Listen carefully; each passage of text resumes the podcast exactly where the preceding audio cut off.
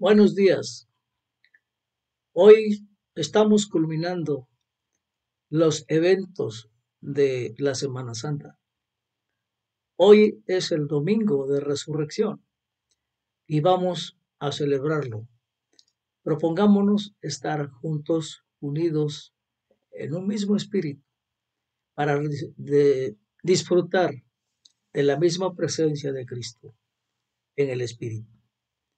Y bien, el tema de esta semana es la celebración de la restauración. Y el mensaje de hoy se llama Jesucristo ha resucitado. Este mensaje se sustenta en el Evangelio de Mateo capítulo 28 y versículos del 1 al 10. Y vamos a ver que en esta escritura eh, vamos a ver el relato de la primera Pascua con las visitas a la tumba vacía. Pues bien, vamos a comenzar. En este día de Pascua celebramos la resurrección de nuestro Señor Jesucristo, como lo narra el evangelista Mateo. Y es que su propósito es dejar bien clara la verdad de que Jesucristo resucitó. Porque la resurrección no es un mito, no, es un hecho real y verdadero. La realidad de todas las cosas se establece para siempre debido a lo que sucedió en este particular domingo por la mañana. Y cuando abracemos esa verdad, hermanos, llegaremos a ver todas las cosas bajo una luz completamente nueva. Así que, sin más ni más, comencemos esta increíble historia real. Vamos a empezar a leer el versículo del capítulo 28 de Mateo que dice así. Después del sábado, al amanecer del primer día de la semana, María Magdalena y la otra María fueron a ver el sepulcro. Pues bien, aquí comienza esta historia. Comienza con novedad. ¿Por qué? Bueno, porque es después del sábado. El comienzo mismo de una nueva semana. La luz del amanecer comienza a mostrarnos que Dios ha hecho en la resurrección del Señor algo nuevo y nos presenta a dos mujeres, ambas llamadas María, que nos ayudarán a ver la verdad de lo que ha sucedido.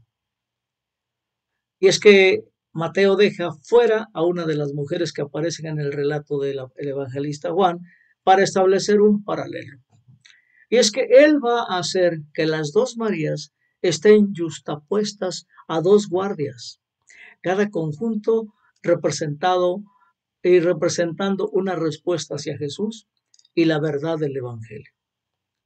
Hermano, considera esto. Las dos mujeres y los dos guardias de la historia aparecen en la tumba de Jesús. Ambos pares ven a un ángel. Ambos pares experimentan miedo. Ambos salen de la tumba para informar a otros de lo que acaba de suceder. Y a ambos se les dice qué decir. Ah, pero ten en cuenta el contraste. Las mujeres dicen la verdad, mientras que a los guardias se les dice que mientan. Y entonces nos podemos hacer esta pregunta, ¿a quién le vamos a creer? ¿Creemos a las dos mujeres que no tienen nada que ganar en, engañando a alguien? ¿O en los dos guardias que fueron pagados generosamente por aquellos que querían proteger su poder?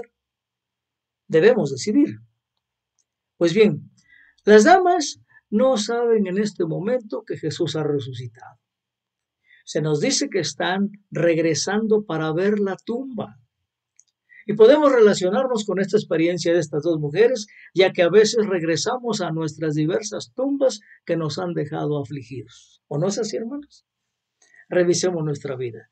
Venimos a revisar nuestro resentimiento y a ungir nuestra ira, perfumando nuestro dolor y usando el, el, ungüento de la amargura y la falta de perdón con la esperanza de preservar lo perdido. Y a veces, hermanos, somos regresados, óigalo bien, a nuestras tumbas, pero no por elección propia.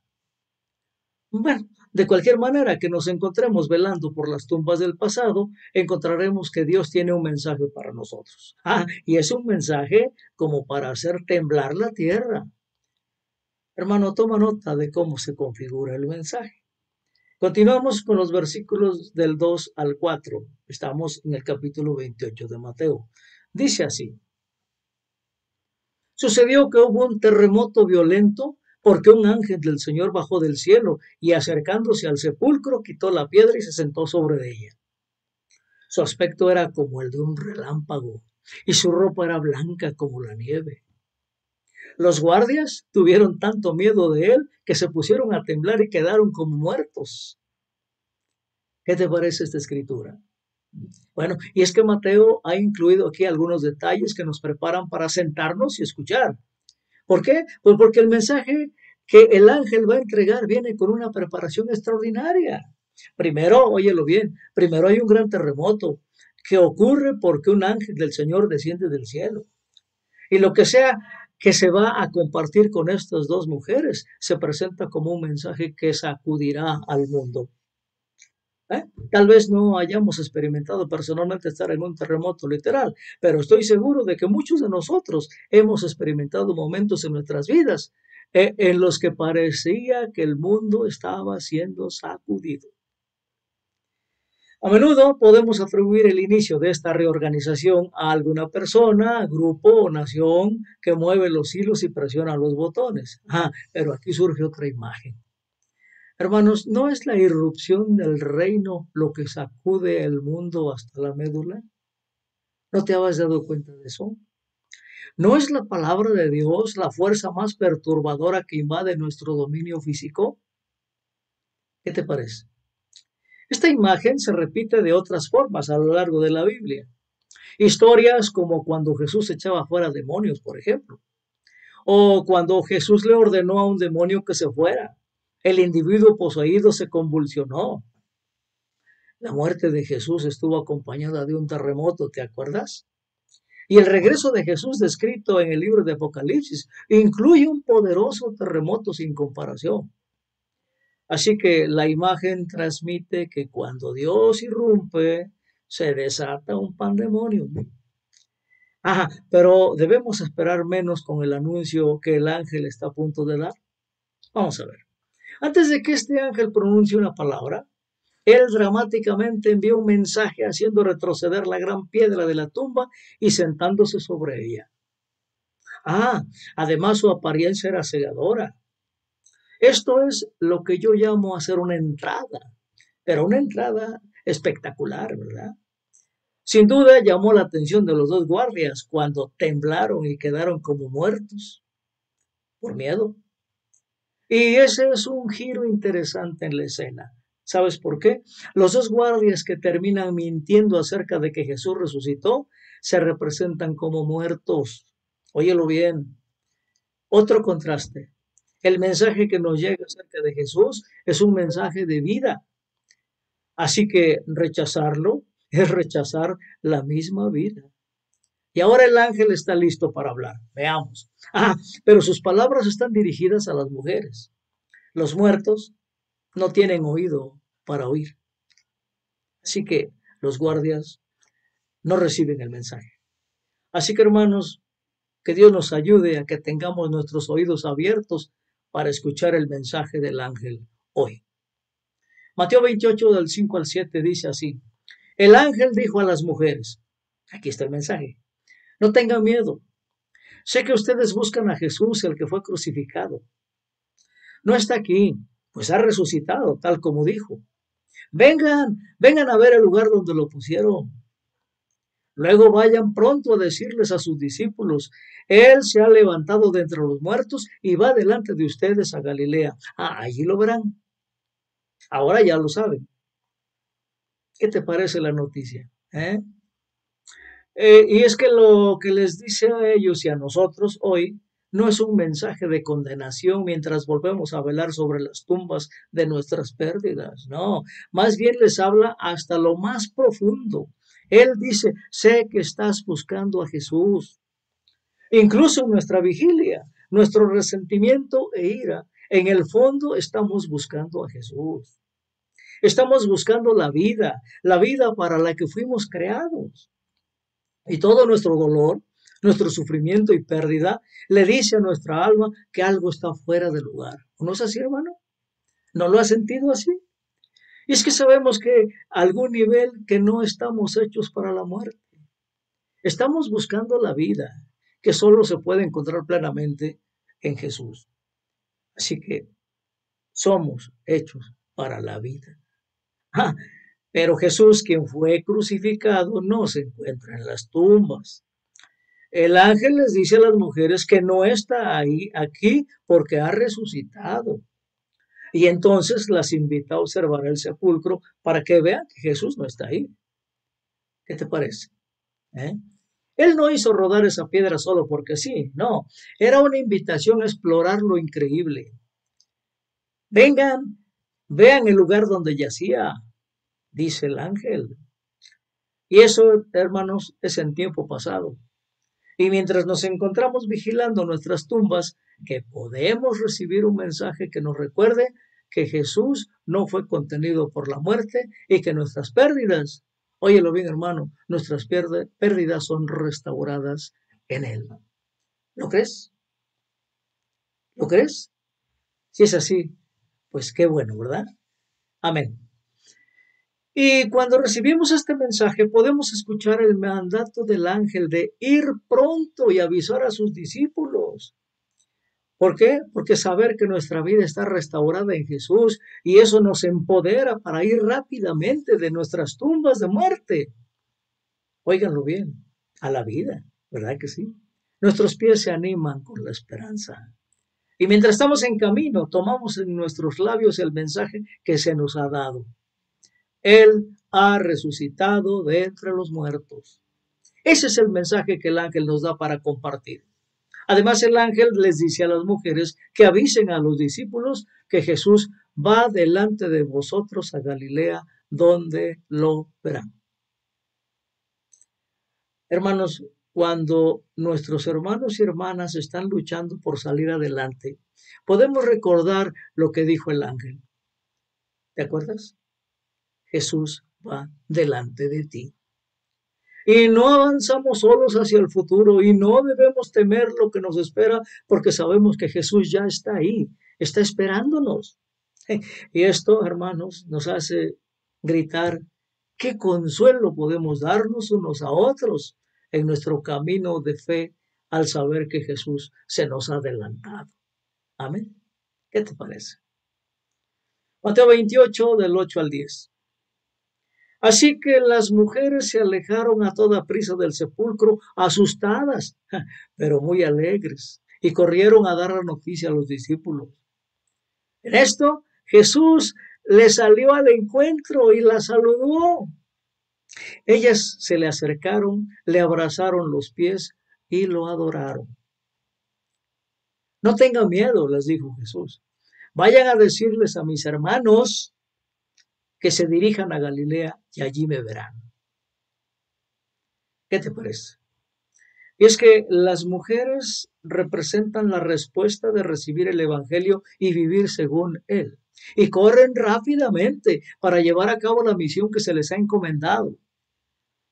Y hermano, nota que tan pronto como ellas responden en obediencia, Jesús las encuentra de repente.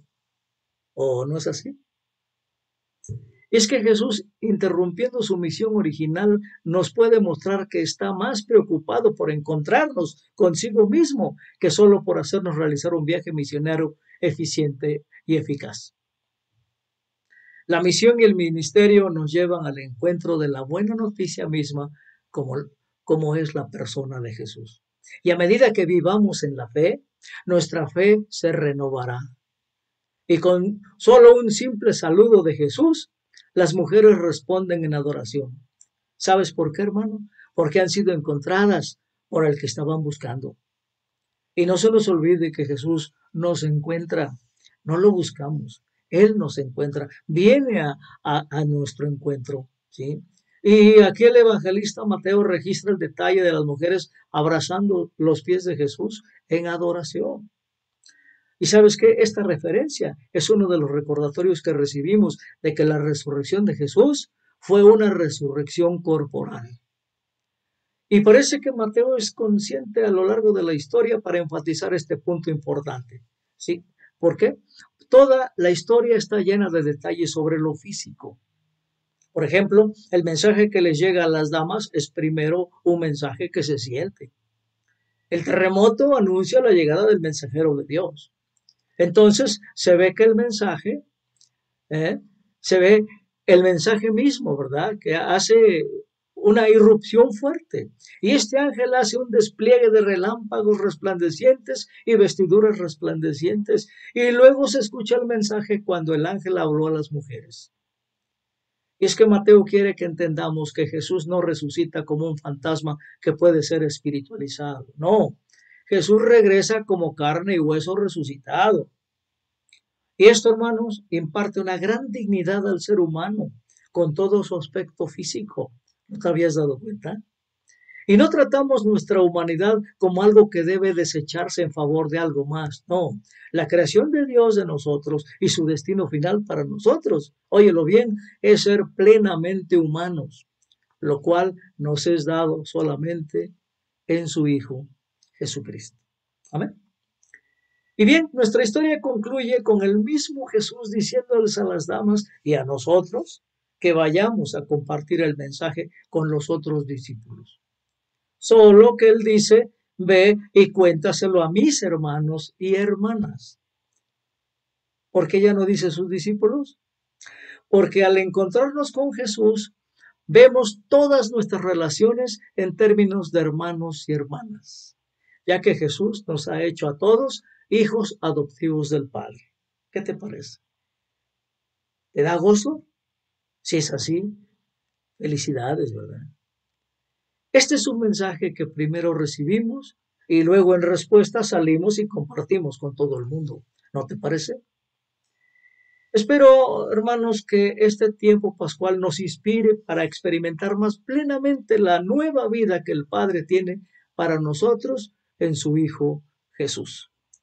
Y que dejemos nuestras tumbas vacías y nos encontremos con Jesús mientras compartimos el mensaje, este mensaje ha resucitado de entre los muertos. Amén.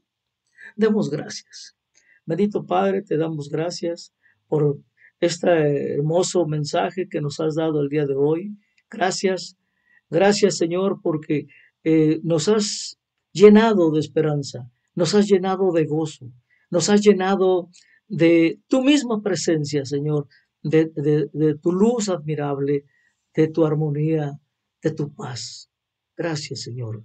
Gracias por haber resucitado, porque nosotros hemos resucitado contigo. Y, y como has ascendido al cielo, nos has llevado, nos has llevado en tu presencia. Ahora, Señor, ayúdanos a vivir en tu misma presencia en este tiempo, aquí en la tierra, y a cumplir la gran comisión de ir y anunciar estas verdades, de que tú eres el Señor, de que tú eres nuestro Señor. En el nombre de Jesús, Padre nuestro, te damos gracias, nos ponemos en tus manos y en la presencia del Espíritu Santo te adoramos y nos ponemos en ti, siendo una contigo. Amén.